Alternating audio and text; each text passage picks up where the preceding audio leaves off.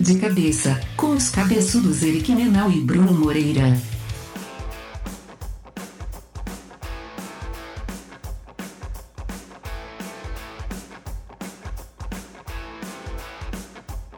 Grande Brunão, mais um de cabeça no ar. Não diria que a gente ia conseguir manter, fazer dois seguidos. isso, isso já é né? Já, já, é uma grande vitória para nós. Não, cara, a gente vai manter uma certa regularidade agora. A gente ainda não vai assumir qual será essa regularidade, porque se assumir a promessa vai ter que cumprir, né? Porque a gente é que nem político. Vamos fazer uma promessa então. Vamos fazer uma promessa que no episódio de número 100 a gente diz qual vai ser a regularidade, fazendo uma média do passado. O que, que tu acha? Perfeito, cara, curti.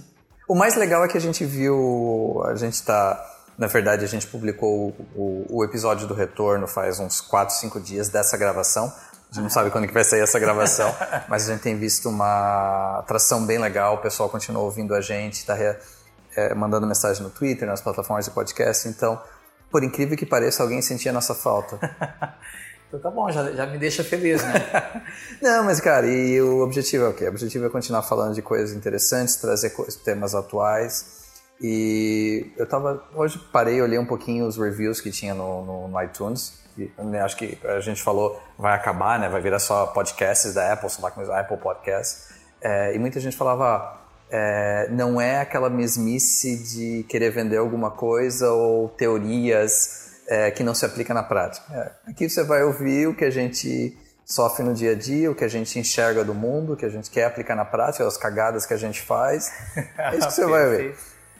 E, e dá para fazer né, o, tema que a gente trouxe para essa vez, dá até uhum. fazer um gancho com o último que a gente terminou com uma dica sua, né, Eric, falando do Homo Deus. Isso puxou essa nossa vontade de falar do futuro. Perfeito. O Homo Deus, né, o livro do nosso profeta preferido, Yuval Harari.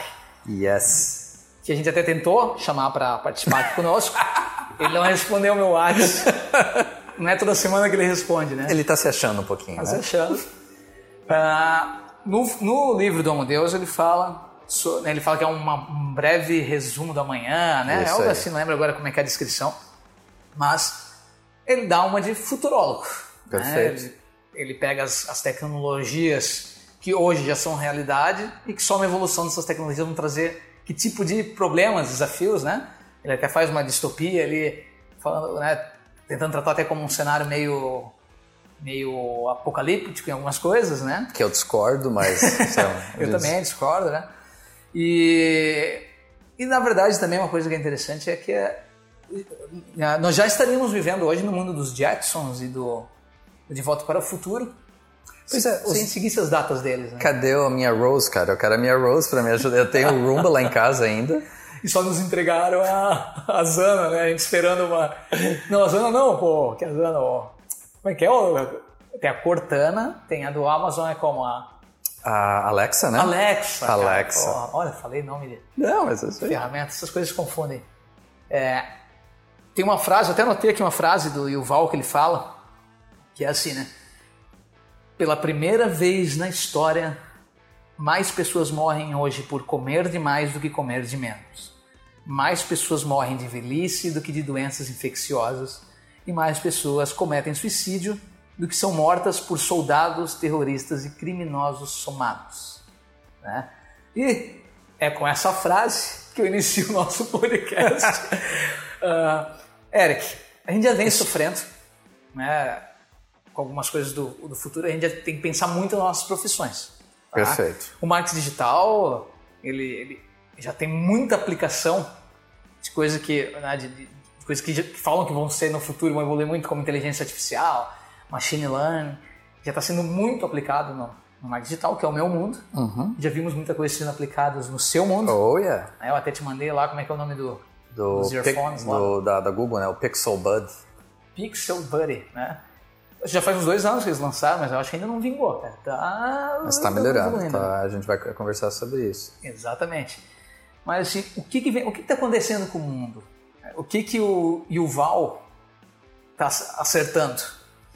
E o que, que vai acontecer, Eric, nas nossas profissões, nos nossos mercados, né? E, e, que novas possibilidades estão surgindo como um todo, não só em tecnologia, mas de novos mercados, né? Dizem que nenhuma profissão que existe hoje vai ter daqui a 10 anos. Também meio. meio apocalíptico demais, né? Mas uhum. assim, cara, eu tava discutindo essa semana, por incrível que eu tava discutindo a economia americana uhum. e com, com um grupo de amigos. Por incrível que pareça, é um grupo de besteira no WhatsApp, mas a gente se desandou a discutir uhum. é, economia. E estava discutindo a taxa de desemprego, que hoje nos Estados Unidos está em torno de 3,5%, a mais baixa de todos os tempos, que veio lá Tá, quando o Bush saiu estava em 12, foi caindo, foi caindo e o Trump continuou e está em 3,5%. E a meu, meu ponto foi o quê? Você tem que olhar menos a macroeconomia e olhar mais a microeconomia. Beleza, é, é excelente que tem menos gente desempregada. Porém, qual a característica desses empregos que estão sendo gerados? E eu prometo que eu vou chegar num ponto rapidamente.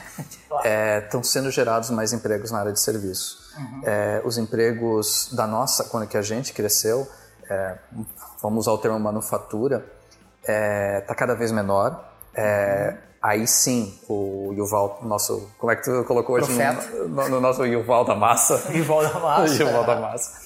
Ele está certo que aí existe uma aplicação grande da inteligência artificial, da, vamos, aqui na verdade é automação, né? vem um passo antes do que isso. Uhum. E sim, existe uma transformação dos empregos que são necessários hoje e os que estão, o, existe um gap em relação a como as pessoas estão preparadas para isso. Aí você vê os bolsões de pobreza, falamos dos Estados Unidos, os bolsões de pobreza em regiões que antes eram manufatureiras, em que as pessoas não conseguiram se adaptar profissionalmente, se, se educar, serem treinadas para uma outra profissão, e aí foi aumentando esses bolsões de pobreza, principalmente no centro dos Estados Unidos. Então você vê uma concentração de riqueza gigante no litoral. Se aplica a mesma coisa aqui no Brasil, né? uma concentração de riqueza gigante no sul-sudeste, e aí o resto do país tem certos bolsões que ainda estão se desenvolvendo, mas a maior parte das vezes as pessoas não estão preparadas para o que, que está aqui e para o que vai vir para o futuro. Uhum. E aí a gente pode ter uma discussão grande de, cara, o quão difícil é um adulto se adaptar, uhum. é, a, a se retreinar aprender alguma coisa diferente. Tem a coisa que o Yuval fala, fala no, no outro livro dele em relação à questão psicológica mesmo das pessoas de ficar com aquele desespero a cada 5, 6, 7 anos ter que se reinventar. Uhum. É, é, complicado isso para uma pessoa, então ela acaba gerando um estresse grande, um burnout grande. Então, sim, a tecnologia, a inteligência artificial, machine learning, é, desde a automação industrial que veio das últimas duas décadas, tem um impacto gigante e vai ter um impacto cada vez maior vai chegar no ponto de que máquina conversando com máquina e a gente é irrelevante? Eu acho que não.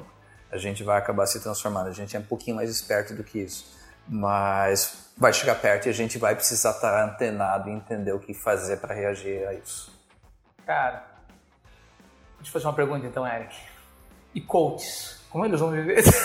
Não, tu acha que o bot é o novo coach? Não, não mas, cara, é, é interessante. Brincadeiras à parte. Porém, eu, eu, conversando com pessoas lá, amigos meus profissionais que estão fazendo trabalhos específicos de coach, tem muito coach bom e tem muito trabalho sendo feito legal é, para realmente. É aquilo que a gente falou, as pessoas precisam se, se readaptar. Uhum. Tem uma parcela desses profissionais de coaching que estão realmente entendendo isso e falando em mindfulness e falando em algumas coisas que são interessantes, que estão ajudando profissionais. É uma coisa que é engraçada, né, do futuro, né? Eu usei de exemplo aqui do, os, Jetsons e o De Volta para o Futuro. Cadê a porra do skate com... o voador. Skate voador. Pô, é, o cara acabou de atravessar o canal da Mancha, aquele negócio de, de jet ali, né, cara? Porra, mais atrasado, né, cara? Esperando o, o, Como é que é o nome do... O hoverboard, né? o hoverboard. uh, que eu, o que eu percebo, até no nosso dia a dia de trabalho e tal, é Uh, nós, nós vamos escolhendo aquilo, né? nós humanos vamos escolhendo onde a gente deixa a tecnologia nos substituindo. Então, o, o, o tempo disso tem a ver com as nossas necessidades, né? Uh, no próprio, né, voltando a citar o Harari no Homo Deus, ele comenta sobre os carros autônomos. Já existe, né, já tá até eu, eu vi esses dias o processo que a Tesla estava levando, porque a Tesla já está entregando carros autônomos, mas ainda não é permitido que se use. Então, eles já pegaram gente usando. Tipo, eu, eu li isso aí, cara, numa matéria, como se fosse assim, ó, viram gente dormindo num carro andando sozinho. Carro dos Estados Unidos, olha que maluquice, cara. E aí a Tesla, foram atrás da Tesla, pra ver, eu tenho até que, que me informar melhor disso, talvez botar depois no nosso no post ali, né? Uhum. Mas uh, o Yuval ele fala bastante assim, né? hoje, ou seja, o carro autônomo já é, já é realidade. Isso, na prática, é, se vai entrar na prática daqui a uns 10 anos, mas já é realidade, isso, já existe. A realidade já existe, ou seja, não é a tecnologia que está impedindo ele estar tá no mercado. O que está impedindo ele estar tá no mercado é a regularização disso, né? Ah, e o 5G, né? O 5G vai ser a virada ah, de chave. é verdade. O 5G que dá câncer, falar. é, mas ainda tem isso também, cara. Ah, dá câncer, soco na só cara. na Terra plana ele dá câncer. Soco na cara do Só onde a. Terra é plana. É, ele tem Mas por que que... Por que que demora isso acontecer, né? Claro, tem todo um lobby de mercado, aquelas coisas assim. Mas o que eu vejo é... As, o carro autônomo ele passa a fazer sentido quando, a gente, quando o ser humano começa... A, essa coisa que a gente tem de, da falta do ócio, né? Cara, a gente tem que estar toda hora é, conectado, né? Ah, e agora eu, também quero estar conectado no trânsito, né? Eu também quero poder mexer. Aí come, as pessoas começam a querer um carro autônomo, a esquecer, a não se importar mais, ele, né? Quero que ele me leve desse, do ponto A ao ponto B, enquanto eu fico no meu celular, enquanto eu, eu posso estar com meu filho dentro do carro e brincando com ele naquele período. Então nós estamos deixando que ele entre nesses gaps que o mercado mesmo vai criando para nós, né? De, é, faz sentido entrar no carro autônomo agora? Faz, né? É... E, e, tem um ponto, Bruno, que é importante, tipo, é, é, e aí acho que a gente tem que discutir bem isso, é a, o quanto o ser humano vai impactar a utilização e eficácia da inteligência artificial. O que, qual que é uma das grandes causas de mortes no mundo hoje? Uhum. Acidente de carro. Sim. É claro que é totalmente plausível e é um, uma grande tecnologia a gente investir em ter carro autônomo para diminuir uhum. o número de mortes no trânsito. Sim, exatamente. Então, assim, esse é um exemplo de uma boa aplicação. Uhum. É, o, o que o Harari discute e eu, eu e ele, cara, o que, que eu posso dizer assim? O que a gente vê de fake news, o que a uhum. gente vê de, de desinformação, pode é, direcionar certas aplicações da inteligência artificial de forma errada. Uhum. Então, esse, cara, o, o grande exemplo é, é aquecimento global que uhum. é mudança climática. Tipo, 97% de todos os cientistas do mundo afirmam e têm dados que mostram que existe sim um impacto. Existem os caras que negam, os caras, os caras da Terra plana também, né?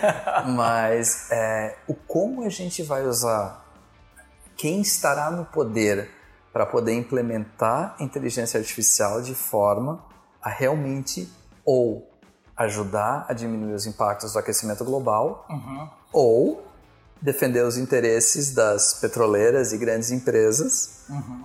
Com manipulação de dados para que as pessoas não percebam e a hora que acontecer a merda aí vai ser gigante. Né?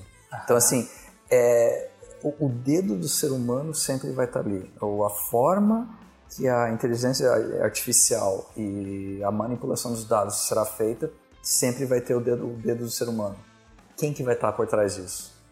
é o cara do perfeito. bem ou é o cara do mal? É o diabinho ou é um anjinho que está no ombro do Homer Simpson? Perfeito. É, eu, puxando para a área né, de marketing digital, uh, o que a gente percebe assim, a quantidade de possibilidades que a gente tem no marketing digital, é, de canais, de públicos, de uh, de formatos, né, que a gente pode, ela, ela, personas, né, que são coisas que a gente usa muito no marketing digital, está chegando um momento, na verdade já chegou, né, mas cada vez mais está ficando mais claro de que não é mais humanamente possível tu medir e tomar decisões a tempo, né? Então, o marketing digital hoje já tem aplicado machine learning, inteligência artificial para esse tipo de coisa. Que basicamente, vamos lá, machine learning, eu vou explicar de qualquer jeito aqui, mas eu acho que vou pedir depois para meter um áudio de alguém que entenda, talvez, um Lorival, né? Alguém que Isso, possa nos ajudar. Perfeito, cara. Chamando um especialista. E aí, ouvintes do podcast de cabeça, tudo bom? Aqui quem fala é Lorival. É uma satisfação gigantesca estar mais uma vez aqui. Bruno e Eric, muito obrigado pelo convite. E eu vim trocar duas palavrinhas rápidas com, com vocês sobre inteligência artificial e machine learning. Para quem não me conhece, eu trabalho com desenvolvimento de software há pouco mais de 13 anos. Minha formação é engenharia de computação e eu sou entusiasta em inteligência artificial desde 2008. Na época eu participei de dois artigos científicos fo focados em redes neurais artificiais. O termo machine learning não era um termo tão popular em 2008, eu mesmo só fui conhecer ele lá por volta de 2011, 2012. Então, na época, o principal foco, quando se, se, se falava de aprendizagem de máquina, era é, redes neurais. Uh, atualmente, eu trabalho principalmente como engenheiro de software, mas nos últimos três anos fiz algumas consultorias é, em machine learning, mais precisamente em sistemas uh, preditivos. E aí já vem a salada de termos, a inteligência artificial, machine learning, é, que às vezes vem acompanhado de um deep learning. E aí, eles são sinônimos? É, é a mesma coisa? São diferentes? É, não perca, hoje, no Globo Repórter. Fim. Não era só chamada que era para fazer? Ah, não? É o, a explicação mesmo? Então, bora lá. Bom, inteligência artificial, então, é, é, um, é um campo da ciência que estuda de forma simples como que os computadores simulam comportamentos humanos. Então é uma área gigante que contempla diversos subcampos. Essa área começou lá nos anos 50 e desenvolveu inúmeras técnicas com o objetivo de criar máquinas que tomem decisões. E mais importante que isso, que elas aprendam com as decisões que elas tomaram e possam gerar conhecimento para que elas possam é, fazer novas tomadas de decisões. Então veja que simplesmente dizer que uma área ela estuda a simular comportamentos humanos é um negócio muito vago, muito amplo. Então a gente precisa focar e dividir em vários subcampos. E aí a gente tem os diversos subcampos da área da inteligência artificial. Então temos mineração de dados, robótica, processamento de imagem ou visão computacional, Uh, temos processamento de linguagem natural e também temos o machine learning e vários outros uh, subcampos dessa, dessa gigante área. Então, sendo mais específico, machine learning é um subcampo da inteligência artificial que utiliza técnicas e ferramentas que permite um computador aprender por meio de dados uh, padronizados. Então, você tem os seus dados com um determinado pa padrão e você pode utilizar uh, algumas formas para poder ensinar uh, uma máquina por meio desses seus dados. E a gente tem quatro categorias, uh, digamos assim, diferentes que você pode utilizar para poder uh, fazer esse aprendizado de máquina. E aí temos a primeira que é a aprendizagem supervisionada, que como o nome diz, é você vai supervisionar a máquina e dizer o que você quer que ela aprenda ou não aprenda ou é, como é mais comum utilizado para essa, essa categoria, é classificação. Então a gente utiliza muito a aprendizagem supervisionada para você é, classificar é, algo A ou B. Exemplo, você tem vários rostos humanos e você quer que a máquina classifique rostos femininos. Então você diz, ó, oh, isso aqui é um rosto fe feminino, isso aqui não é feminino. Isso aqui é feminino, isso aqui não, não é feminino. E você dá vários rostos. Ela vai generalizar e no final você vai ter um classificador de rostos fe femininos. Quando você mostrar um novo rosto, a máquina ela vai dizer, opa, isso aqui é feminino, isso aqui não é feminino, mesmo para imagens que ela nunca tenha uh, visto antes. Depois temos a aprendizagem não supervisionada, que basicamente a máquina ela vai é, gerar suas próprias conclusões baseado em um conjunto de dados que você forneceu para ela. Assim.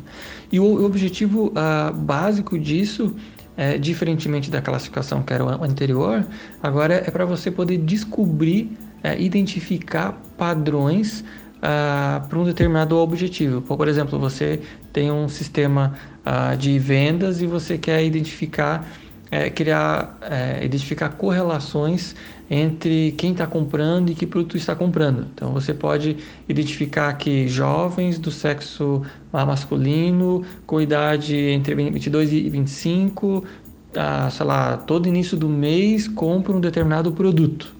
Uh, então, isso é um tipo de aplicação uh, para uma aprendizagem não supervisionada. E aí você pode imaginar uh, diversas aplicações que você eh, quer identificar correlações entre dados que você já, já tenha, ou, ou seja, é procurar padrões que você ainda não conhece dentro de um conjunto de dados. E aí temos então a aprendizagem semi-supervisionada, que é meio que uma mistura das duas anteriores, então ela é, é uma parte supervisionada e uma parte não supervisionada. Então, pegando o próprio exemplo, dos, dos rostos que foi, foi dado antes, uh, você teria os rostos uh, de mulheres, de não mulheres e alguns rostos sem classificação nenhuma. Então, primeiro a máquina ela vai identificar é, quais são as mulheres e as não mulheres, depois as que não têm rótulo, ela vai utilizar esse conhecimento que ela já adquiriu para poder identificar se elas são mulheres, se são fotos de mulheres ou não mulheres.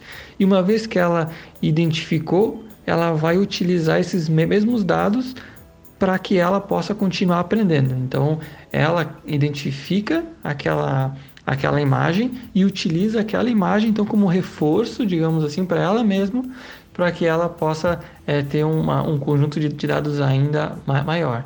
Então você, você pode é, ter um sistema de classificação onde você sabe o que você quer rotular e as outras informações você deixa que, que você ainda não sabe, mas você deixa que a própria máquina descubra esse padrão e utilize esse padrão para continuar aprendendo. E por último, e não menos importante, a gente tem a aprendizagem por reforço, uh, que basicamente é como se fosse um sistema é, de recompensa. Então, se a máquina faz algo certo, você recompensa, se ela faz algo errado, você faz uma punição.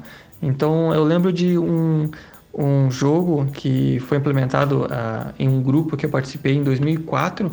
E a gente tinha um labirinto e a gente tinha um ratinho, um queijo e vários obstáculos.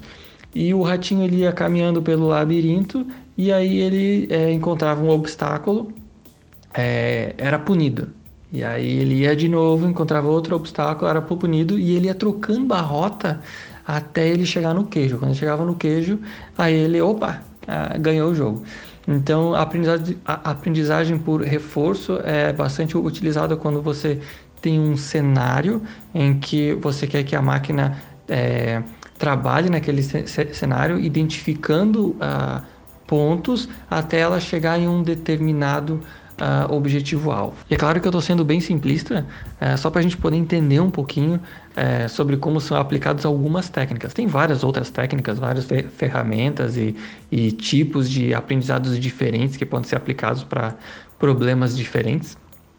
E aí tem, tem também o Deep Learning, que é um plus aqui, que é uma especialização de Machine Learning aplicado principalmente em imagens uh, para você poder fa fazer identificações complexas e tudo mais, mas eu não vou entrar nesse, nesse ponto agora, assim.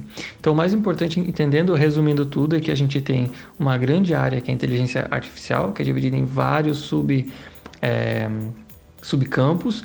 É, dentro desses subcampos, a gente tem o machine learning, que são aplicações de, de aprendizado de máquina baseado em dados padronizados e aí dentro de machine learning a gente ainda tem uma subcategoria ainda que é o deep learning, é, que é aprendizado profundo aplicado principalmente uh, em imagens. E a gente pode ter diversos exemplos uh, de aplicações de machine learning, como detecção de fraude em bancos, uh, sistema de eh, recomendação, a de detecção de anomalia, é, sistema de é, pre, predição de alguma coisa, é, de terremotos, enfim, onde você tenha é, um conjunto de, de dados pa passados que você quer identificar pa padrões e prever o futuro, né? Uh, negociações fi financeiras, é, diagnósticos de saúde, enfim, é um, é, são diversos e diversos casos aí que a gente tem de exemplos uh, que você tenha dados com padrões e você utiliza uh, esses dados para ensinar a máquina ela aprender e aí tomar ações ou te trazer informações que antes você eh, não tinha a mínima ideia de que existia. Então, para concluir, a inteligência artificial é, é um campo da, da ciência que estuda como os computadores simulam comportamentos humanos e uma machine learning é um método de como as máquinas aprendem com dados padronizados. Bom, espero que eu possa ter ajudado um pouquinho, assim. Uh, desculpa se eu fa falei um pouco a mais do que, do que era esperado ali. Eu acabei me, me empolgando um pouquinho. Esse é um tema que eu gosto bastante, assim. Obrigado mais uma vez, Eric e Bruno, é, pelo, pelo convite aí. É, um grande abraço a todos os ouvintes do, do podcast. Um grande abraço para o Bruno e para o Eric também. Tudo de bom marketing digital hoje, compra de mídia, já está usando machine learning, né? Então já tem assim, é, porra, eu fui lá e, e comprei mídia, né? É, comprei espaço publicitário usando DSP, cara, é tanto, é tanto nomenclatura que a gente vai ter que descrever aqui para explicar para as pessoas, botar na mesma página, mas você vai comprando mídia, vai comprando né, é, é, público para que você alcance, a própria inteligência artificial hoje vai fazer essas compras. Já tem ferramenta que faz isso hoje. Tá? Elas tomam decisões de compra de público baseado naquilo que está dando certo para você. É, Google Ads, Facebook Ads já é bem padrão usar inteligência artificial. Qualquer campanha que você faça no Facebook Ads, você vai lá, segmenta um público, né? Vou lá e boto, é São Paulo, pessoas que bebem cerveja, né? Então, quando você vai lá definir esse público, ou por um tempo, quando você está rodando esse anúncio, o Facebook já deixa até um, uma mensagem para você dizendo assim, fase de aprendizagem. Que é onde ele está aprendendo com os teus dados para depois te trazer insights se aquilo está funcionando ou não. E o Google Ads tem inteligência artificial também para entender esses padrões. Ele tem uma parte que ele chama lá no Google Ads de recomendações, onde ele te recomenda com inteligência artificial é, o que fazer nas campanhas que podem te trazer mais resultado. Você poderia estar tendo mais resultado e tal. Ainda é muito incipiente, assim, né? É eficaz de alguma forma? Ajuda bastante, porque assim, tem coisas, Eric, que a gente vai só no feeling. E a inteligência artificial está ajudando, dizendo assim, realmente, está olhando os dados aqui, está dizendo, quando você usou esse texto aqui no anúncio, não funcionou, mas usando esse aqui, isso ele consegue identificar com facilidade. Porque ele só precisa cruzar alguns dados, né? Tá? Ah, e claro, a gente vai é, aplicar no eKite, a gente quer que no eKite, que é a ferramenta que a gente já está rodando aí no mercado, né? já tem cliente, no futuro é a mesma coisa, né? Que, só que daí é, botar dados de campanha de vários canais, né? não só que nem o Facebook faz só dele, o Edson dele, né? juntar vários canais numa database aí a gente conseguir ter, ter insights a partir né, do aprendizado de máquina. Tá? Eu não sou a melhor pessoa para explicar isso, mas, Mas, tu acha que tipo cada vez mais vai ser possível tipo personalizar? Porque quando tu fala em personas, para mim o que eu fiquei imaginando do futuro? Hoje, sei lá, eu não sei, estou viajando aqui, mas uma empresa usa 8 personas, 10 personas. Uma empresa vai ter potencial de usar 8 bilhões de personas. Né? Exatamente isso, mas é disso mesmo que se trata. A gente percebe quando a gente está fazendo uma campanha de marketing digital que se eu tenho, né, por exemplo, um cliente de e-commerce, uma loja de departamento, que nem um, é, sei lá, uma Casa Bahia, qualquer coisa assim. Cara, quantas pessoas tem já que tu vende para todo tipo de público? Tá? Uh, uma Talk Stock, tipo, cara, quantas pessoas, personas tem para poder vender? Então, se tu quer, como é que tu toma decisões hoje, né, para vender para essas pessoas? Basicamente, tu segmenta público, ou tu faz essas compras de, de, de público, né, de, que já tem um histórico de experiência, ah, as pessoas que esse público aqui todo visita muito o site do G1 na parte de arquitetura, então vou tentar vender esse toque stock para eles. Legal. Tá? Então, é basicamente assim. Ou seja, não mudou tanto né, a decisão hoje de como era na TV lá. Eu vou, quero falar com o dono de casa, eu boto na Ana Maria Braga. Mas o, o machine learning, é, a inteligência artificial, pensa assim, ela vai te ajudar mesmo quando ela começar a tomar as decisões, né? E quando tu deixa uma campanha rodando, eu tenho 50 mil personas, deixa uma campanha rodando e ela vai tomando essas decisões, porque eu liberei ela a fazer isso, tá? que eu tenho certeza que é nisso que vai chegar muito em breve o marketing digital. É, o, o grande ponto que eu vejo como consumidor e não mais parte desse mundo, o exemplo da Amazon, eu acho que vários sites ou várias empresas que vão ter esse mesmo tipo de controle na sua própria plataforma. Questão da sugestão, né? Uhum. Então, sugestão baseada nas suas buscas, sugestão, sugestão baseada em quem comprou um item parecido. Uhum. É, isso deve ter um efeito no carrinho de compra gigantesco, né? Meu Deus, cara, quem, quem trabalha com e-commerce sabe bem aí que até o, a margem que hoje tu tem de, de lucro sobre um produto no e-commerce, ela vem caindo de tanta ferramenta que tu tem que colocar, né? Tipo, desde as ferramentas de segurança do e-commerce, né? As taxas de pagamento, frete.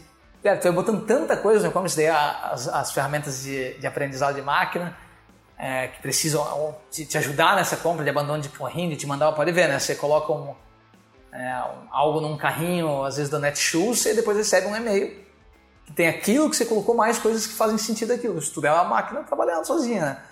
Então, a inteligência artificial já está no nosso dia a dia, já está evoluída em muita parte do marketing digital, assim, né? É, tem uma tendência da inteligência artificial agora no marketing digital para voz, né? Cara, isso é o, o, o Gary Vaynerchuk defende muito isso. Defende muito a questão do Alexa, do Google Home é o outro, né, que a gente esqueceu Aham. o nome, é, que o consumidor vai se acostumar com isso. É, eu, eu, eu acho que sim, minha opinião é que sim. Vai ter um grande, um grande combate contra a falta de privacidade ainda, né? Uhum. Porque você tem que, é, de novo, é um negócio dentro da tua casa que está te ouvindo. ouvindo tudo que você fala. Que O vai celular já faz isso também hoje, né? é lógico, né? Tipo, eu vejo pelo que aparece de propaganda no, no Insta pra mim. É, Apesar do Instagram dizer que não utiliza isso, eu acho que é bullshit, porque eles usam sim. Mas a questão da é porque é, cara, imagina, tu tá fazendo a barba no banheiro, e aí tu vê, acabou a gilete, tu, na hora se tem um Alexa ali dentro do banheiro, é, pede um, um novo gilete para ser entregue em casa. É, tira o atrito, né? Tira qualquer todo o atrito e devolve o tempo para o consumidor. É, eu só não, eu, eu não consigo entender ainda como será o marketing dentro dessa ferramenta. Aham. Isso vai ser um negócio interessante de ver como isso vai evoluir. É, mas assim, com, inteligência, tipo, pensa bem, né? Uma campanha de marketing digital num padrão, se eu já estou há um ano fazendo campanha de marketing para um, uma empresa, campanha de marketing digital. Então, naquele ano, cara, pô, eu já passei por todas as datas comemorativas, já usei vários tipos de imagens, vários tipos de anúncios, vários tipos de texto. E agora, no final do ano, eu tenho um resultado disso, do que, que deu certo ou não. É fácil para a máquina chegar e, e fazer as campanhas do próximo ano baseado nisso ali. Ó, vou pegar só o que deu certo de melhor, tá? aprendi com isso e vou fazendo sozinha. Tanto que hoje os anúncios até tu cria muito, tanto no Facebook quanto no Google Ads, é tu joga várias imagens, vários textos e deixa que ele sozinho monte os anúncios pra ti. Hoje é assim, tá? Ou já dá pra fazer, eles chamam os anúncios responsivos, né? Tu o já deixa- trabalho é mais na análise e menos na produção. Exatamente. Mais na inteligência. Exato. Eu já fiz até um texto, uma vez que eu falei sobre isso, já faz um tempo, era sobre a diferença, é, performance e branding, né? Porque assim, para nós publicitários, sempre tivemos dificuldade de aprovações, né? O, mostrar, o Eric me contrata como empresa, fala, faz para mim um anúncio. Aí eu fazia um anúncio dizendo, não gostei, muito azul. Né?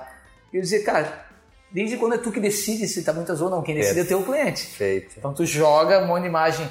Eu, eu posso inclusive discutir com os clientes hoje em dia, né? Vou jogar, então tá. Tu quer azul, então eu vou jogar. Tu não quer azul, eu vou jogar azul e vou jogar a tua da cor que tu quer, que é o vermelho. E aí deixa a máquina rodar, deixa os teus clientes clicarem, é, engajarem, trabalharem com aquilo. E agora a máquina vai manter só funcionando aquele que dá certo. Pronto. Não tem mais discussão da arte nessa parte, né? É óbvio que existe toda uma construção de branding ainda que, que, que precisa ser feita, né? Mas a performance, a inteligência artificial, ela vai diminuir esses atritos porque não vai mais fazer sentido a gente ficar discutindo se aquilo é bonito ou é feio. Quem discute é o público que decide, né? E a máquina que aprende. Né? Então, É só interessante como coisa- muda para o profissional de marketing, porque, cara, de novo, eu tô só ouvindo e tentando interpretar. É, você vai acabar produzindo muito. Não é, não é que vai produzir mais artes, mas é, você vai acabar produzindo mais versões. Então vai Aham. ter, sei lá, um número de horas um pouquinho maior para produzir aquilo. Mas você vai ter um profissional mais focado na análise, porque você vai poder ter todos esses dados para poder olhar e aí aplicar na próxima campanha. E, até o trabalho mesmo de, de um designer, né? Ele, é, de talvez escolher a primeira, o primeiro set ali de imagens Isso. e joga para lá, né? Joga e deixa a máquina decidir. Então isso é uma das coisas que está mudando no marketing digital. Aí eu só peguei isso até para falar da voz, voltando ali na voz, que era assim: você passa um ano falando com a Alexa, compra gilete, compra meia, compra minhas cuecas, né? É, você passa um ano falando para ela coisa assim, é a mesma coisa. Vai chegar um momento em que ela vai poder te dizer, né? Eric, já não está na hora de você comprar mais gilete, né? Perfeito. Isso, cara, eu tô sendo muito ainda simplista porque por não entender da parte técnica, né? Mas basicamente é isso. Você vai conseguir né, ter essa ajuda né, dela porque ela já está entendendo da tua casa. Sem falar depois os, as integrações, né? Aonde ela, se tua geladeira é inteligente, ela está medindo o que está dentro. Se a tua é tudo que começa a ter inteligência, ela só é a voz da casa, né, Alexa? Eu, meu, não sei se foi contigo que eu comentei, acho que foi com, outro amigo. É, a gente viu uma geladeira na. Em alguns, acho que foi no Angelone, em algum supermercado. 17 pau a geladeira. É um absurdo, mas eu falei, cara, pelo menos a primeira vez que eu vejo uma evolução da geladeira. Ela tinha. A porta dela era transparente, de um jeito transparente. Panasonic. É isso aí. Aham. E porque aí você tipo, bate o olho e já consegue ver o que tá faltando. Exatamente. Lindo, lindo, É lindo de né? morrer. Cara, né? E aí, Fernanda Lima que faz publicidade, né? Sério isso? É, eu não vi a propaganda. Esse cara, 17 mil reais. Eu falei, ah, não. Eu só tenho que produzir o produto pra pagar isso aí nela, né? Eu, pegando o que você falou da voz, eu nem tinha comentado sobre isso antes, mas eu, vejo tipo uma evolução de algo que está acontecendo nos últimos dois, uma tendência dos últimos dois, três anos, que é a questão de assinatura. Então, Gillette, acho que é Harris o nome da empresa. Teve uma que a Procter Gamble comprou, outra que a Unilever comprou, não vou lembrar, acho que a Procter Gamble comprou a Harris. E a Unilever comprou a Billion Dollar Shave, alguma coisa assim. E o que, que era o esquema? Que Gillette, teoricamente, sempre vai precisar. Então, você assinava e todo mês eles te mandam. Eu acho que o esquema da Alexa é uma evolução em relação a isso. Aham. Porque, tipo, vai ser mais direcionado à tua necessidade. De repente, tu não precisa estar recebendo todo mês. Tu pode receber a cada seis semanas. Ou, sei lá, tu arranjou um emprego novo e tu vai, vai, vai precisar de dois ao invés de um. Então, tem é, é evolução do tempo do consumidor. E essas coisas, assim, pra nós, que somos velhacos, os cabelo branco, Uhum. elas são sempre assustadoras no começo, né? Eu, esses dias eu me peguei assustado, uma coisa ridícula que aconteceu. Já estava eu na minha cama, pra dormir, pronto pra dormir, né? De pijaminha de Nove e meia da noite. nove e meia da noite. Ah, e comecei a conversar com a Dani. E eu comentei assim com a Dani. Dani, pô, a- né, a gente falando sobre a- os boletos do, do financiamento do apartamento. Eu falei pra Dani assim, nossa, tu já parou pra pensar nos juros que a gente tá pagando? A Dani falou, tu acha que é muito e tal? Aí eu falei assim, fiz uma conta. Dani, pensa, Dani, calcula aí. 12 vezes tanto, quanto é que dá no final do ano? Tu acredita que o filho da mãe no meu celular falou, 12 vezes tal. E me respondeu, cara. Tava, tava do meu lado, cara. Eu falei, primeiro, eu não falei, o meu é Android, né? Eu não falei. é, esqueci como é que fala pro Google, cara. Google, né? Ok, Google, né? Tem É. que falar. Eu não falei nada. Eu falei, Dani, ele deve ter entendido ok, Google, porque eu tenho dislexia. Parece que eu tenho uma batata na boca quando estão falando. Cara, e o filho da mãe falou, eu falei, caraca, esse bicho tá ouvindo o tempo. Tava virado pra baixo, carregando na minha cabeceira, e ele respondeu a conta, cara. E aí me fez eu ficar bem bravo, porque realmente os juros eram muito altos. viu? Mas a gente ainda se assusta com isso, né? E- Ou se admira. Ah, esses dias eu vi o Walter Longo numa, num outro podcast, cara, eu gosto muito do Walter Longo, que ele comentou assim, é, que lá em 2006, 2007, quando lançaram o celular, né, o smartphone, quer dizer, que seria com... Era, tu, tu surpreendia os outros pegando aquele gatinho que, que tu falava com ele e te Meu respondia... Deus do céu, isso é da época do EPA, cara. É Tu achava verdade. que aquilo lá era um negócio demais. Ou, né, cara, tipo, eram coisinhas que hoje em dia tu pensa, meu, que trouxa que eu era, né? Então vai acontecer isso também? Tipo, a gente ainda se assusta, mas o pessoal jovem que vai ter a. vai nascer com a Alexa dentro de casa, sabe? Cara, vai conversar como se fosse um ser humano. Aí pra, pra, pra ir pra mulher do. Pra, pra, como é que é? Do, do Jetsons lá, aquela de A, lá. Ro- a Rose? Pra ir pra Rose é um tapa, né, cara? É que a gente não tem filho, mas tu já ouviu falar do TikTok? Que é o, o aplicativo, acho que é um dos três mais baixados do, do, do, do mundo. É que tá, porque já não tem filho. É, eu tava ouvindo um programa sobre ele. Ele é um aplicativo chinês e eles investiram uma fortuna em, em advertisement e é um dos três aplicativos, cinco aplicativos mais baixados do mundo. O foco dele é videozinho, é basicamente você pegar, fazer, é, pegar músicas e fazer videozinhos você mesmo de até 15 segundos.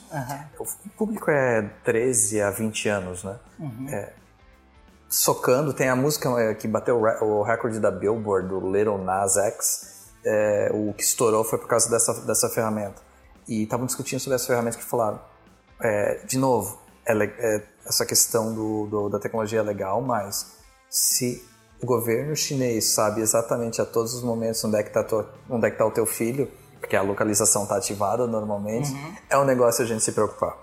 Então, é, e aí, seja chinês, seja o FBI, seja o, a Agência Secreta Brasileira, mas a privacidade é um ponto que vai, vai ser o, vai guiar esse caminho de até onde a gente pode chegar. Porque, cara, o jovem não está nem aí pro valor dos dados da, dele. A gente já tem uma preocupação um pouquinho maior, né? É que a gente leu 1984. Exato. Aí, Exatamente. apesar de não estar chegando no, no- no mundo Big Brother, quer dizer, tamo, né, cara? É, Você estava falando da China, quanto, quantas câmeras tem espalhadas na China, que, cara, pra pegar alguém lá é dois toques, tem reconhecimento facial, né? Vale fazer a brincadeira que mesmo sendo todo mundo igual. É mesmo sendo todo mundo igual. É sacanagem. Imagina que. Imagina quando isso for pro mundo, que fica bem mais fácil reconhecer, né? Sacanagem isso. É, o Oliver, né? Ele, o Oliver, você fala. O Oliver é nosso amigo japonês, né? que é- Ah, mas assim, eu gosto de trazer só. Eu não gosto muito de ficar discutindo o futuro, sabe, Eric? Uma coisa que eu não gosto é que até podcasts, conteúdos, e todo ano o cara sai no começo do ano, é o que, que vai acontecer. Mas eu queria ter essa conversa porque a gente puxou o, o Harari no último, né? E assim, eu vejo que. Eu até só queria falar desses dois pontos mesmo de inteligência artificial, porque já está acontecendo no Sim, marketing digital. já tem um impacto. E voz não está muito aqui ainda no, no Brasil, mas os assistentes, né, eles é, já tá- já estão rodando muito no mundo, né? Tu deve saber mais ainda que vai lá para os Estados Unidos com mais frequência, né? Mas aí o que, que acontece, né? Tu vai ter que começar a pensar em coisas diferentes, né? O teu site vai ter que estar, o SEO do teu site vai ter que estar bom também para a voz, né? Tu vai ter que ter feito isso também, porque ele vai buscar nos dados do site. Meu, eu, eu tenho que pegar exatamente que eu não lembro o nome da empresa, mas está ouvindo meu podcast Economia. Legal tu falar isso. Uma empresa nos Estados Unidos de marketing digital ganhando uma fortuna especializada em acessibilidade de site para pessoas com problema de visão. Por quê? Porque o que, que eu, como são pessoas que têm contato com, com esse mercado, é primeiro, é, cada vez mais existe uma pressão politicamente correta nos Estados Unidos, pelo Aham. menos, para o site ser acessível para a questão de pessoas com problema de visão. E outra é o entendimento da velocidade com a qual essas pessoas querem ouvir. Então, o cara estava dando exemplo, é, pelo menos no mercado americano, a- as pessoas preferem ouvir com uma velocidade muito rápida. É incrível. Tipo, elas não querem aquela coisa Aham. pausada, ditada, elas querem ver porque elas querem se sentir parte daquilo ali. Então, é uma oportunidade que pouca gente estava investindo e essa empresa se especializou nisso, em adaptar sites para que sejam acessíveis. É, Focados cara, na voz, né? Focados na voz. E vai, e vai ser assim, né? Tipo, vai ter os assistentes de voz, eles vão procurar, o, o site vai ter que estar pronto para que as pesquisas de voz também encontrem. Fez um site em texto, mas as pesquisas são feitas normais, né? Então, Assim, são algumas das coisas que vão trazer para o mercado de, de marketing digital que vão mudar, né? O teu mercado, né, de traduções, de línguas, de, também tem sofrido bastante, né, Eric? Tipo, Cara, eu- eu acho que eu usei a expressão no último episódio, mas honesto, o meu mercado acaba em 5, 6, 7, 8 anos, não sei o tempo exato, ele tem que acabar. É, é, não faz sentido existir um... é, a sociedade precisa ter isso entregue de forma automatizada. É, tem que ser honesto em relação a isso. É, é a evolução do telefone fixo para o celular, é a evolução do táxi para o Uber. A gente precisa ter a questão da comunicação, ainda mais apesar da- do mundo globalizado estar sofrendo uma certa restrição agora com o nacionalismo em certos países, é, que a gente isso é uma outra discussão para outro pôr do sol, mas a tradução ela tem que ser mais automatizada, pelo menos na comunicação do dia a dia, para a geração de negócios. Então, o exemplo que a gente deu do, do Pixel Bud, é, eu tenho um exemplo, cara, bem pe- pessoal e que é muito interessante. É, eu acho que, é, acho que para ti eu já contei essa história, mas ano passado, depois que meu pai faleceu, eu fui para para França conhecer minha meia-irmã, que eu não nunca tinha conhecido, né, que era filha dele, que era da França. Ela não fala uma palavra em inglês, não fala uma palavra em português. É, eu entendo um pouco de francês, até porque meu pai sempre falava com as, com as minhas tias e tal.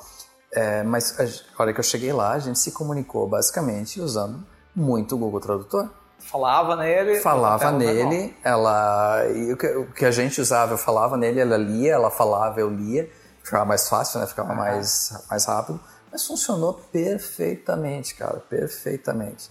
Então é um exemplo de conseguir usar a tecnologia de forma positiva. É, quando a gente fala hoje ainda, o que, que é o ponto? Dá para aplicar hoje corporativamente? Não dá, claro que não dá. É, O teu site, os teus manuais, aquilo, a tua comunicação com o teu cliente ainda precisa de um profissional, como, de uma empresa como a gente. A interpretação, né? Que Isso, as máquinas mas não podem está fazer. cada vez melhor, tem que melhorar e eu acho que vai chegar num ponto que aí a inteligência artificial vai tomar conta. É, a gente, inclusive, a gente ajuda muito, né? É, nós humanos usamos quando estamos usando. Eu lembro de lá no começo, quando foi lançado o Google Tradutor, que as traduções, se pegasse qualquer pessoa que entende inglês, diziam que eram toscas, né? Isso. Mas com o tempo, as pessoas ajudando, fazendo aquela troca ali, né? Não, essa palavra podia ser essa, que o próprio Google te indica ali a fazer, né?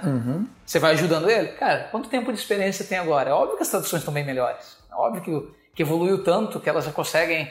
né? O próprio Google Tradutor, hoje, quando tu joga um texto lá, ele está ficando muito próximo do, do perfeito. Isso. É, o que ele não consegue fazer ainda, talvez, é né, Não, é, as interpretações. Isso, né? vão ter problemas, claro que vão ter.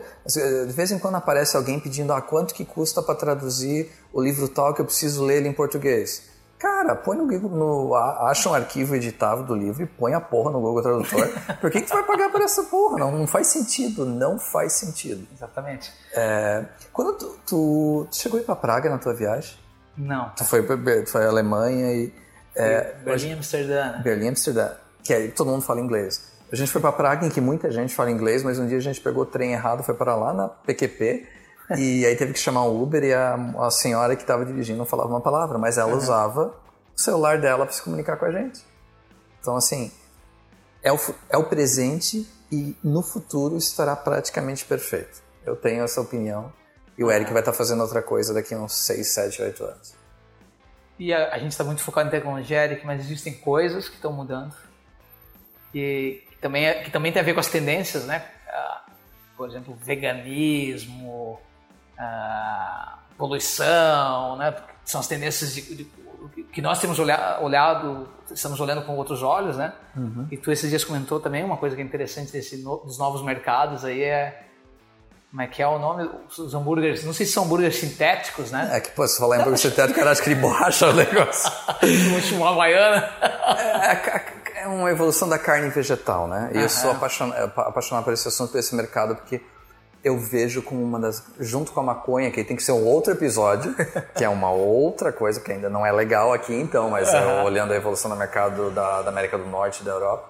Mas essa questão da carne vegetal é, é impressionante como está crescendo e, e tem algumas coisas relacionadas. Então, vamos lá, pega as duas empresas grandes nos Estados Unidos, a Impossible, Impossible Meat, acho que é Impossible, é Possible Burger. Impossible Burger e a Beyond Meat.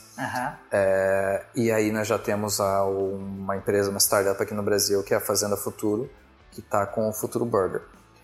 É, vamos primeiro para a experiência pessoal aqui. Eu provei o Futuro Burger, é bem interessante. Conceito um pouquinho diferente da- das startups americanas, é que eles ainda eles trabalham com várias proteínas. Então, se tu pega os ingredientes, está lá é, só, dois tipos de, de proteína de soja, grão de bico, um pouquinho de ervilha. É, a consistência tá legal, o sabor parecia um hambúrguer de calabresa, na minha opinião, é o que não é meu mundo. É, bastante destaque, acho que eles estão exclusivos no Pão de Açúcar, ou estão agora começando a crescer, então tinha um destaque legal. Eu não achei caro, um negócio com dois hambúrgueres, 17 reais, falando 8 pila por hambúrguer. É, para um produto diferenciado, eu não achei o, fun- o fim do mundo. Então é, é uma iniciativa brasileira que está começando. Eu, se você está em São Paulo, em alguma cidade que você achar, eu acho que você tem que, tem que provar. Fazenda Futura. Fazenda, é, Fazenda Futura é o nome da empresa. E hoje, dia que a gente está gravando, a Marfrig anunciou que vai lançar no mercado a versão deles, desse produto. Mas quando você vai para o mercado americano, você está falando em duas empresas que surgiram há pouquíssimo tempo, que valem bilhões de dólares hoje, que já estão com o capital aberto na bolsa. Que a gente viu que uma delas vale. É a Beyond Meat, um desse, né, da- daquelas matérias que a gente estava discutindo. Ela já vale mais, porque ela abriu Uhum. capital há pouco tempo, ela já vale mais que a BRF. Tá aí. Cara, tipo, pensa.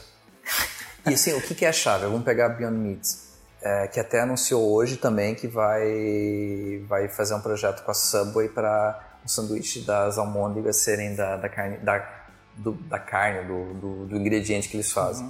Mas o esquema da Beyond Meat é, você olha no site, eles não usam nada de soja. O foco deles é proteína de ervilha Uhum. e aí vários outros ingredientes que é, fazem o segredo de sucesso. Dizem, e cara, eu vou em outubro, eu quero você chegar lá na primeira noite, eu quero ir no supermercado comprar e provar, porque eu quero entender. É, é a consistência diz que é muito parecida com a da carne animal. É, diz que até sangra aquela porra. Falaram que fizeram teste cego e as pessoas não conseguiram diferenciar. E, e esse é o grande ponto. Assim, por que, que eu, eu sou tão ligado a esse mercado? Não é voltado a vegano e vegetariano, cara. Ele é voltado Exatamente. a quem come... Você vai no supermercado lá, ele tá no mesmo aisle, tá no mesmo corredor, que, a, que as carnes normais. O que eles querem? Eles querem que o consumidor. E aí tem um lado psicológico. O cérebro é um negócio maravilhoso. O cérebro vai, do cara vai olhar para aquilo e vai falar: porra, isso aqui é carne? Ele sabe que não é carne, mas tem aparência de carne, tem de... Ele vai provar. E se ele conseguir pegar uma parcela desse mercado que consome carne, que quer, de vez em quando eu gosto de comer uma salada à noite. De vez em quando eu quero uma coisa saudável. Então, uma, duas vezes por semana, um Meatless Monday da vida que os jovens fazem hoje em dia, é... ele tem um potencial gigante. Porque ele foge, não é um hambúrguer de grão de bico, não é um hambúrguer de lentilha que o, o vegano, o vegetariano vai lá e tem que comer aquilo. É uma coisa que tem a aparência daquilo que você comeu a tua vida toda, mas...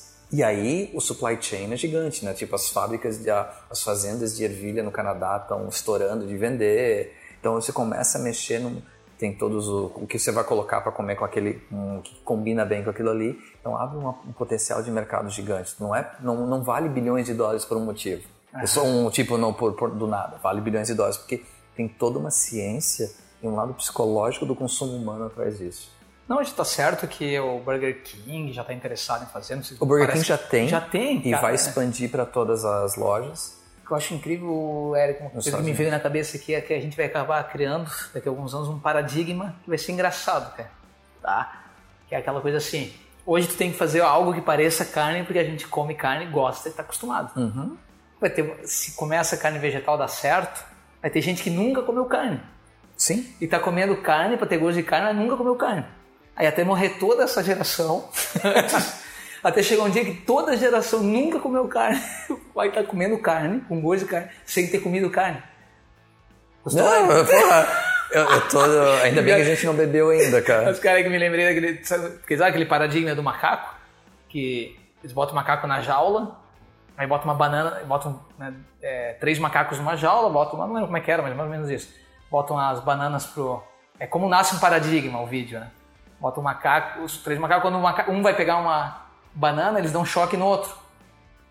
Aí toda vez que um vai pegar banana, eles dão choque no outro. Aí esse vai batendo no outro para que ele não.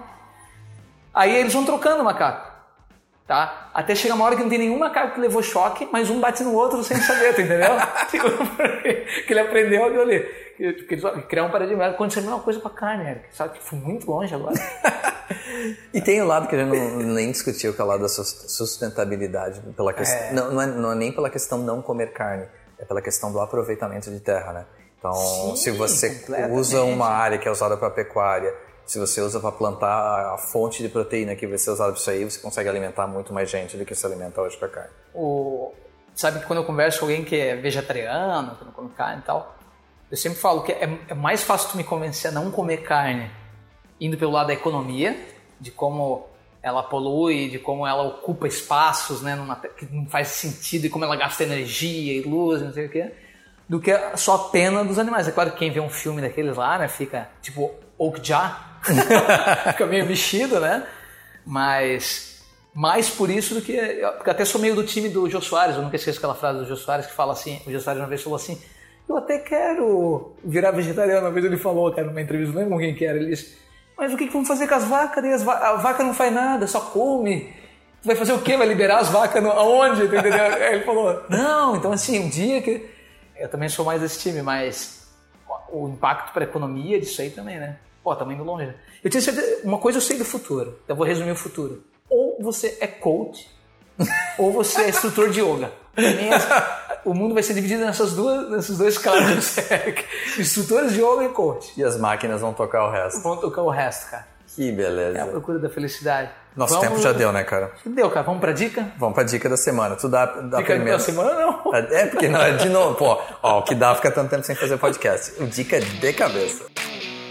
Dica de cabeça. Qual que é a tua dica? Eu, vou, eu começo por ti, porque eu ia. O que eu, na verdade, eu já dei a dica, né? Então, não, deixa eu começar por, por Vai mim lá, mesmo. fala. É, gente, vocês que estão. A gente falou da- do esquema da, da carne vegetal. Vocês que estão em São Paulo ou outros centros, grandes centros que têm acesso ao Futuro Burger, provem. Provem porque é um. Cara, eu achei bem saboroso.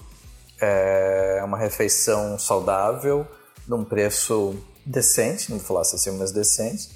E vale a pena para você começar a entender um pouquinho o que é esse mundo do, da, da carne vegetal antes das grandes que chegarem, né? Porque a Marfrig já anunciou, Beyond Meat deve chegar de algum jeito também no Brasil, porque talvez o Burger King é, é os, os caras lá do Sucupira, né? Então, é, intentam, tentem entender e tentem olhar isso como, além da questão alimentação, questão como eles conseguiram criar esse mercado, como é que você pode analisar isso e criar também alguma coisa diferente ou aproveitar esse mercado para você. Pô, legal. Eu com certeza vou querer comer um hambúrguer desse e seria adepto, fácil de comprar no mercado. Né? Sendo gostoso, está valendo. Bem, eu queria ter alguma dica que fosse relacionada à inteligência artificial, mas não tem. eu queria dizer assim, ah, vai naquele lugar que você vai aprender, mas eu ainda preciso descobrir, né? Uhum. É, mas então vou pegar uma coisa que eu lembrei, como a gente está falando de futuro, eu li um livro que eu gostei muito, que é o Utopia para Realistas, Como Construir um Mundo Melhor. Que nome massa. Tá, é bem legal, é, se eu não me engano, ele é um holandês, o, o é Rutger Bregman, o autor. Uh, ele fala, no livro, cara, ele fala muito sobre renda universal, né, coisas que faziam muito sentido, não importa se é mais a favor do socialismo ou do capitalismo, ou qualquer uma, qualquer uma das formas aí, né, de, de economia, é, faz muito sentido tu ler, tentar entender, né, de como poderia ser um mundo onde uh, a gente tivesse uma renda universal, né, como a gente poderia acabar com alguns problemas do mundo. Né? Então é bem legal que ele traz isso de um ponto de vista bem técnico, uh, fala sobre alguns experimentos que foram feitos e que foram considerados falhos, que acabaram com a discussão sobre isso, é, porque ela não interessava alguma, né, para alguns, alguns mercados, né? Mas é bem legal, cara. Deixa aí a minha dica aí, Utopia para Realistas, cara. Um livro. Eu acho que a gente não escapa de uma realidade dessa no próximo século. É, isso é, é, tem material para a gente discutir um episódio. Aham. Mas de algum jeito o salário universal, e para quem não sabe, é o conceito de que todo mundo teria direito a uma renda, tipo, quem não tem um trabalho teria direito a uma renda, é, que isso faria, e o impacto econômico positivo seria muito maior do que deixar as pessoas dentro da, é, nível, abaixo do nível de pobreza. Muito legal. E daí discute é, que a gente não acredita no poder das pessoas, né, de dar o dinheiro para ela, que ela tome decisões. É, impacto para a economia, isso é bem claro, né? Tipo, é, o capitalismo quem acha que isso é uma coisa, principalmente quando se fala até de Bolsa Família, qualquer coisa assim, que parte também desse conceito, né? Acha que isso tem a ver com. Cara, o capitalismo ele ganha muito né, com isso. Uh, e aí as pessoas poderiam decidir ser pobres tendo uma renda, né? só que se dedicar a uma arte. Eu quero ser músico, mas hoje eu não posso. Porque eu tenho... Cara, então assim, é discussão pra caramba, né? Uhum. É, é, é, bem legal. A Utopia para Realistas aí do Rutger Bregman. Não sei se é assim que fala. Very good, very good. Show é de bola, isso, temos um podcast. Temos mais um episódio no ar. Já temos algumas coisas na nossa planilha para os próximos episódios. Vocês não vão se livrar da gente tão cedo agora. E para quem, é, pegando o tema desse episódio, falando de coisas que a gente enxerga presente barra futuro, o que, que você enxerga de novo mercado? O que, que você enxerga, enxerga de, de inovação que está chegando aí que a gente tem que prestar atenção? Manda para a gente aí nas plataformas, nas redes sociais, é, nas plataformas de podcast, onde você encontrar a gente, manda aí a sua sugestão que a gente vai discutir aqui. Perfeito. Obrigado a todos. Isso Abraço, aí, Eric, até o próximo. Abraço a todos. Aquele... Valeu.